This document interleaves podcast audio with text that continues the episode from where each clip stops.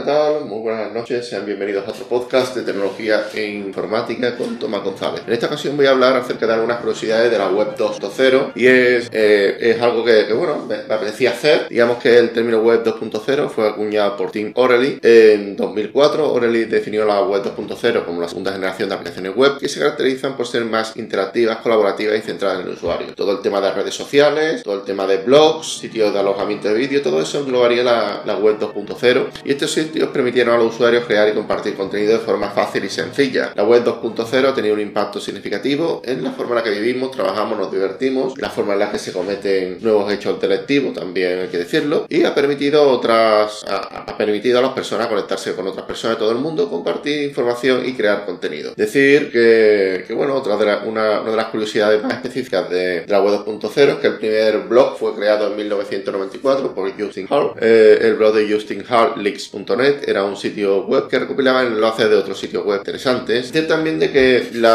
el formato RSS es un formato que está muy relacionado con la indexación y con hacer que Internet pueda, pueda, pueda digamos, retroalimentarse eh, entre enlaces, ¿vale? RSS, para quien no lo sepa, es un tipo de, tecnología basada en XML y que permite, digamos, indexar de, mejor manera, digamos, nuestro blog a, Google y a, y otros sitios web de, búsqueda, ¿no? Brave, etcétera, ¿no? Yahoo, etcétera, ¿no? O Bing, ¿vale? Que el buscador, si, se utiliza RSS, es muy, fácil indexar este tipo de páginas web, ¿vale? Decir de que la, primera red social que, se hizo fue D6 Degrees, que fue creada en 1997 y permitía a los usuarios conectarse con amigos y familiares a través de Internet. Y el primer sitio de alojamiento fue YouTube, allá por el 2005, y permitía a los usuarios subir, ver y compartir vídeos. Decir de que en su día, eh, cuando se vendió YouTube a Google, a mí me pareció de que era una, idea muy mala y que no, no tenía sentido. Pero yo viendo la cantidad de, dinero que le cuesta a Google esta, esta plataforma, me, me, parece una, una, una, venta incluso interesante, porque ahí para, para YouTube tiene que ser un auténtico quebradero de cabeza todo el tema de si hay gente que, que sube contenido ilegal, etcétera, poder detectarlo. En fin, eh, voy a dejar aquí mi podcast de hoy, espero que os haya gustado, que haya sido entretenido y sin más me despido. Un saludo y hasta la próxima. Chao.